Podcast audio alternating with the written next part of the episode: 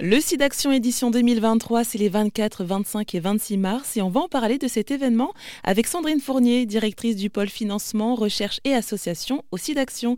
Bonjour Sandrine. Bonjour. Alors avant de parler euh, de cet événement annuel, est-ce que vous pouvez nous parler, nous rappeler justement euh, l'émission de l'association SIDAction alors, le SIDAction est une association qui collecte euh, euh, des fonds privés, hein, qui, euh, grâce à la générosité du public, pour d'une part financer la recherche, hein, c'est la, seule association en France qui finance la recherche, et d'autre part pour financer des actions associatives en France et à l'international, principalement en Afrique, un peu en Europe de l'Est.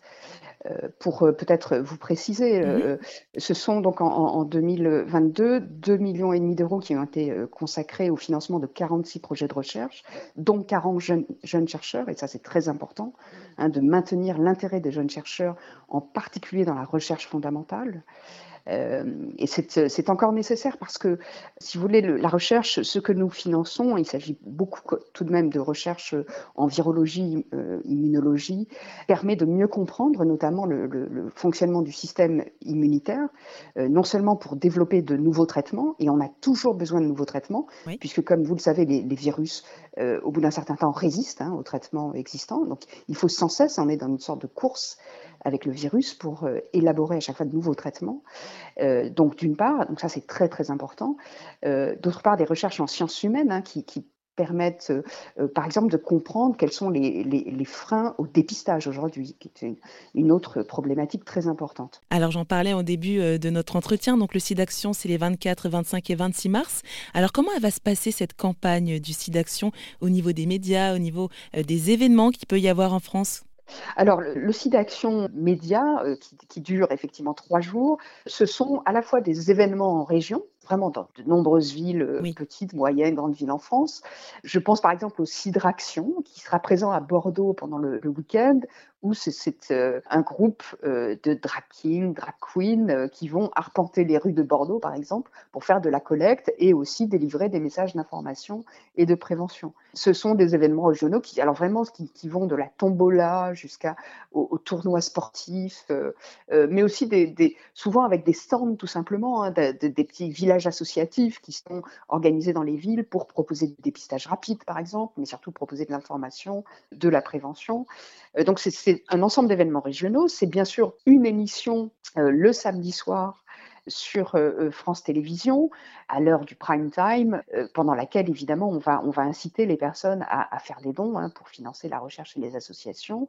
Avec des partenaires médias, on a, on a 35 partenaires médias qui jouent le jeu en fait. Parce que ce qui est très important pour nous, bien sûr, c'est de collecter hein, pour pouvoir financer l'ensemble de ces programmes, mais c'est aussi de, de, profiter de cet événement pour sensibiliser, pour informer. Vous voyez, la discussion que nous avons aujourd'hui, ben, elle permet de rappeler, par exemple, quelque chose qui n'est pas suffisamment connu, le fait qu'une personne qui prend un traitement ne transmet pas le VIH. Ça, typiquement, c'est quelque chose qu'il faut absolument répéter, qui est encore insuffisamment connu.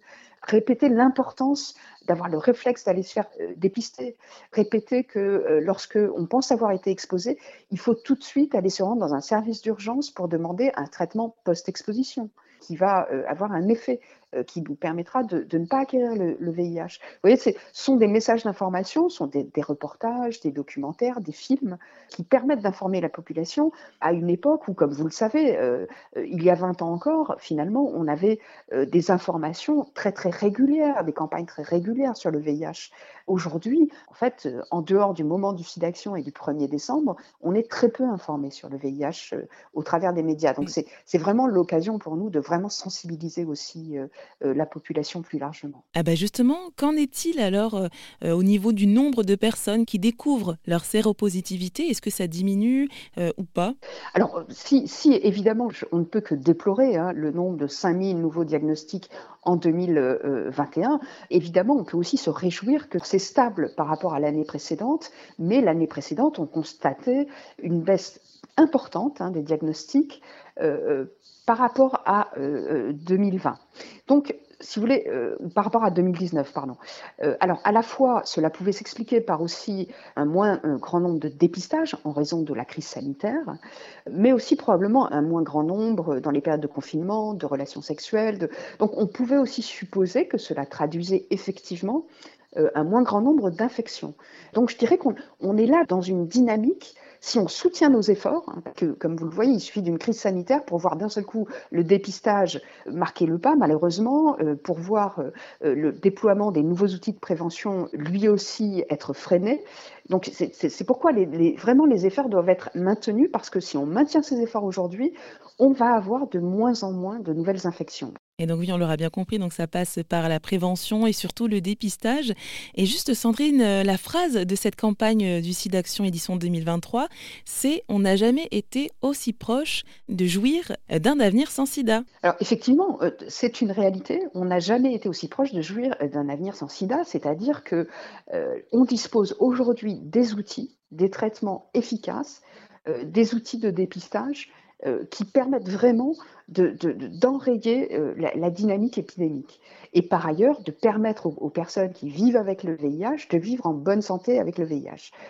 Encore une fois, encore faut-il que les personnes aient le réflexe de se faire dépister et puissent avoir accès au traitement. C'est vraiment ça, c'est là que ça se joue. Euh, alors ça se joue à différents endroits en France et en Afrique, par exemple.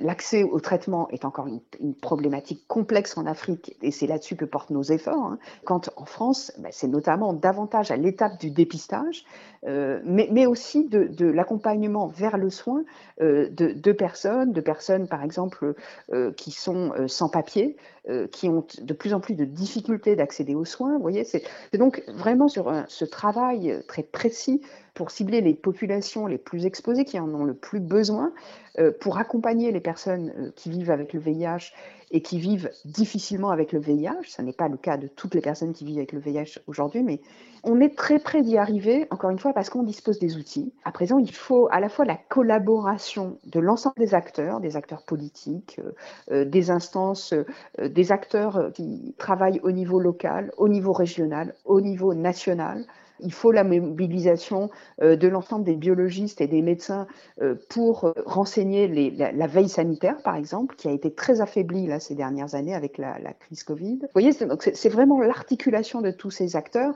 et c'est donc un, message de remobilisation d'une certaine manière. ce message, il dit on, va y arriver, on est proche d'y arriver, mais c'est vraiment pas le moment de baisser les bras. Et donc, bah, cette mobilisation, bah, ça passe aussi par les dons. Alors, comment fait-on si on veut faire euh, un don au SIDAction Alors, pendant le week-end du SIDAction et quelques jours avant et quelques jours après, on peut faire une promesse de don par téléphone en composant le 110. Et sinon, euh, tout au long de l'année, on peut évidemment faire un don en ligne sur notre site hein, euh, www.sidaction.org.